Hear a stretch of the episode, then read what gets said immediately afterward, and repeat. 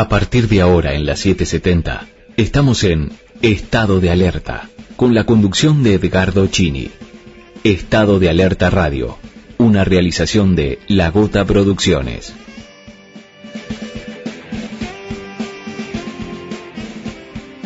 Miércoles, día de miércoles.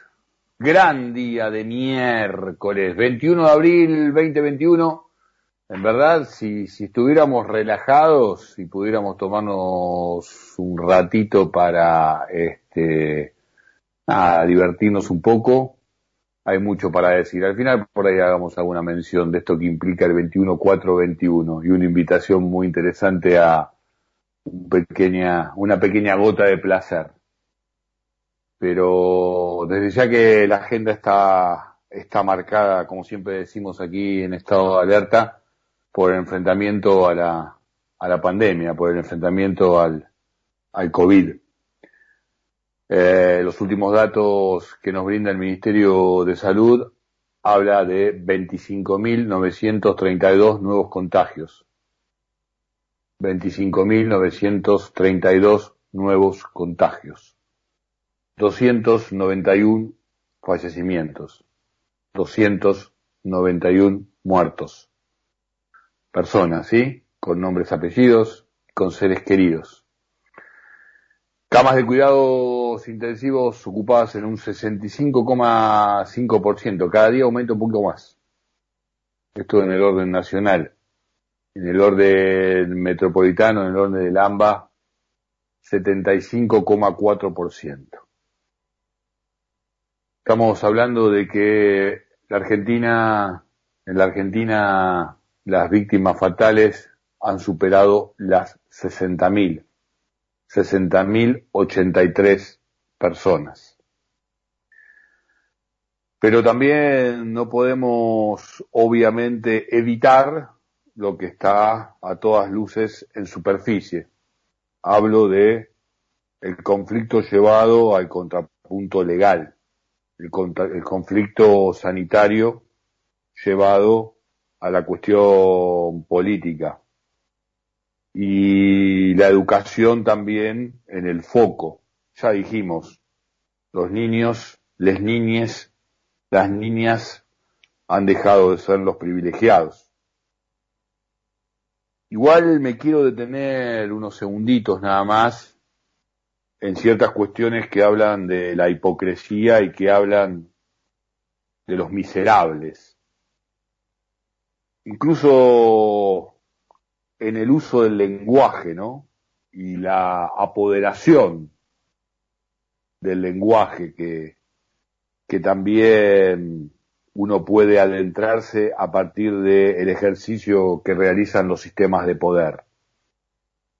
Miserable, miseria, miseria, gente pobre, gente con dificultades para acceder a sus necesidades básicas satisfechas pero fíjate cómo termina connotando en el idioma, ¿no?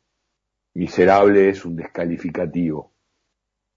Y hoy nos vamos a referir a algunos miserables, pero no justamente porque les falte el dinero para sus necesidades básicas.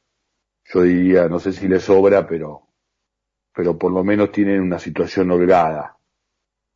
Los últimos datos que nos brinda el Ministerio de Salud habla de 25.932 nuevos contagios. 25.932 nuevos contagios. 291 fallecimientos. 291 muertos. Personas, ¿sí? Con nombres, apellidos, con seres queridos. Camas de cuidados intensivos ocupadas en un 65,5%. Cada día aumenta un poco más. Esto en el orden nacional. En el orden metropolitano, en el orden del AMBA, 75,4%. Estamos hablando de que la Argentina, en la Argentina, las víctimas fatales han superado las 60.000 60.083 personas. Pero también no podemos, obviamente, evitar lo que está a todas luces en superficie.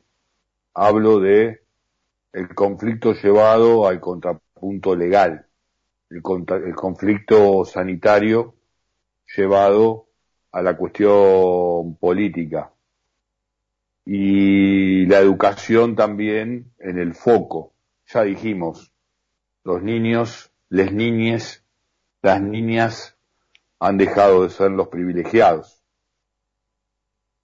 Igual me quiero detener unos segunditos nada más en ciertas cuestiones que hablan de la hipocresía y que hablan de los miserables. Incluso en el uso del lenguaje, ¿no? Y la apoderación del lenguaje que, que también uno puede adentrarse a partir del ejercicio que realizan los sistemas de poder. Miserable, miseria, miseria, gente pobre, gente con dificultades para acceder a sus necesidades básicas satisfechas pero fíjate cómo termina connotando en el idioma, ¿no? Miserable es un descalificativo. Y hoy nos vamos a referir a algunos miserables, pero no justamente porque les falte el dinero para sus necesidades básicas. Yo diría, no sé si les sobra, pero, pero por lo menos tienen una situación holgada pero antes me detengo unos segunditos más con el tema del lenguaje, digo como contrapunto, ¿no? En lo que es el empoderamiento, si querés, del idioma, del expresarse, de los adjetivos, de los significantes y de los significados. Porque fíjate vos como nobleza, que en verdad es un título, este, de los poderes de la época feudal y de las monarquías, se convierte en un calificativo para hablar bien de alguna persona. El bien, esto de ejercer buenas conductas, ser solidario, como uno quisiera definir, definir bien, termina siendo llevado también a una connotación de algo que implica propiedad bienes personales. Están en discusión, si querés, incluso en el aspecto legal por estas horas este, en lo que hace a la cuestión tributaria, ¿no? ¿Qué estás diciendo, Chini, con todo esto? ¿A dónde te fuiste? Se conoció un tuit, ¿no? Este, de un tal Pablo Abelluto. Abelluto. ¿Con cuánto rima, no? Abelluto. Pero digo, si no fuera porque el hombre fue ministro de Cultura del gobierno de Mauricio Macri, bueno, nada, alguien más que se expresa en las redes, ni más ni menos que eso.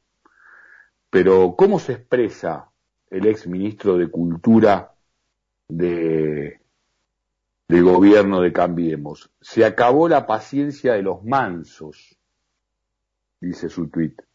Te metiste con la educación de nuestros hijos, se refiere a, al Ferdés, ¿no? A Alberto Fernández, el presidente.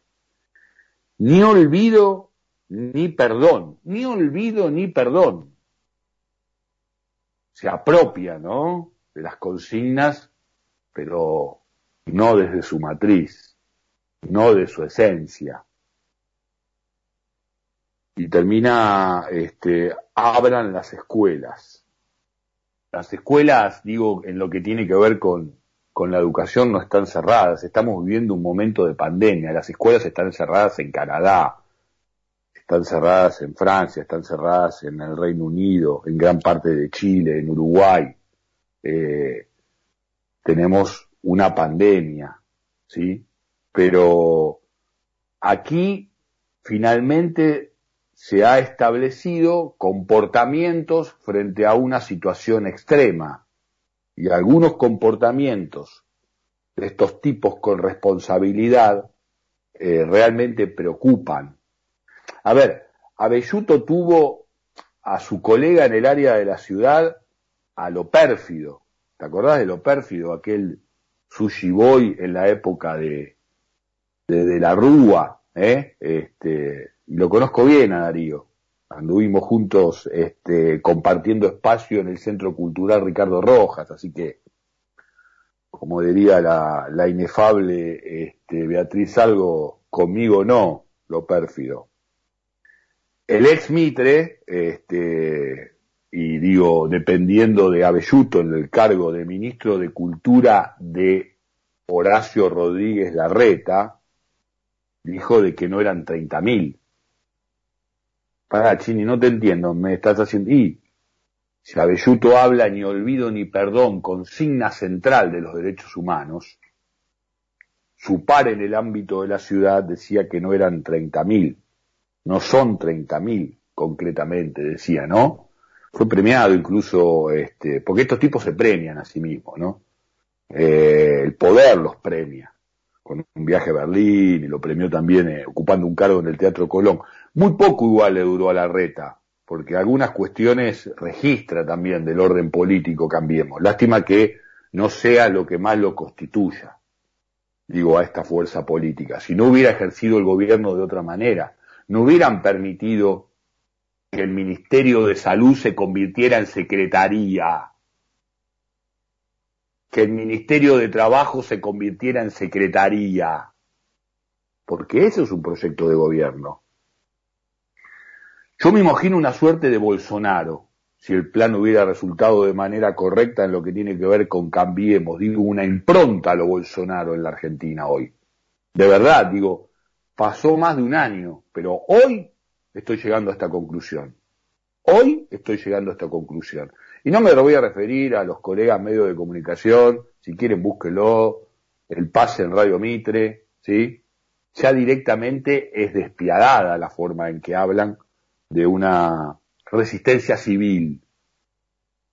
Pero si aquí fuera Bolsonaro, y si fuera Bolsonaro sería porque hubiera continuado el gobierno anterior, y sin necesidad de pandemia, porque ya la deuda contraída era una pandemia, era impagable, o la única forma de pagarla era con el hambre del pueblo o con la entrega de soberanía, lo cual iba a haber una resistencia, porque en ese sentido Argentina no es Brasil. Resistencias populares que probablemente hoy por hoy estarían pagando fuertes costos en lo que tiene que ver, sí, ahí sí, con la pérdida de, de derechos civiles. Porque digo, te condenan tus propios actos de gobierno y tus propias expresiones que te constituyen ideológicamente. Cuando Macri decía caer en la escuela pública, listo, más claro, oscurece. No son docentes por vocación, dice la ministra de Educación. La ministra, no lo dice este, ni siquiera la Laurita Alonso, a quien conozco también porque nos hemos cruzado en algunas veredas de una escuela pública por la zona de Villa Orquiza, Laurita. La ex titular de la Oficina Anticorrupción, que además fue una beca, ¿no? Este, que ejerció. Realmente preocupante todo lo que se está viviendo por estas horas y lo que se está poniendo en tensión en lo que respecta a la educación. Eh, y la idea de esforzarnos nuevamente en que no nos arrastren. Ni unos ni otros, ¿eh? Ni unos ni otros. Pero hay momentos donde la tensión es tan grande que hay que tomar fuertes definiciones saber de qué lado y en qué lugar uno está, uno está parado, ¿no? Eh, no dejarse arrastrar por ningunos, pero mucho menos para los aquellos que te llevan a callejones sin salida, por lo menos en lo que hace a las cuestiones de constitución colectiva.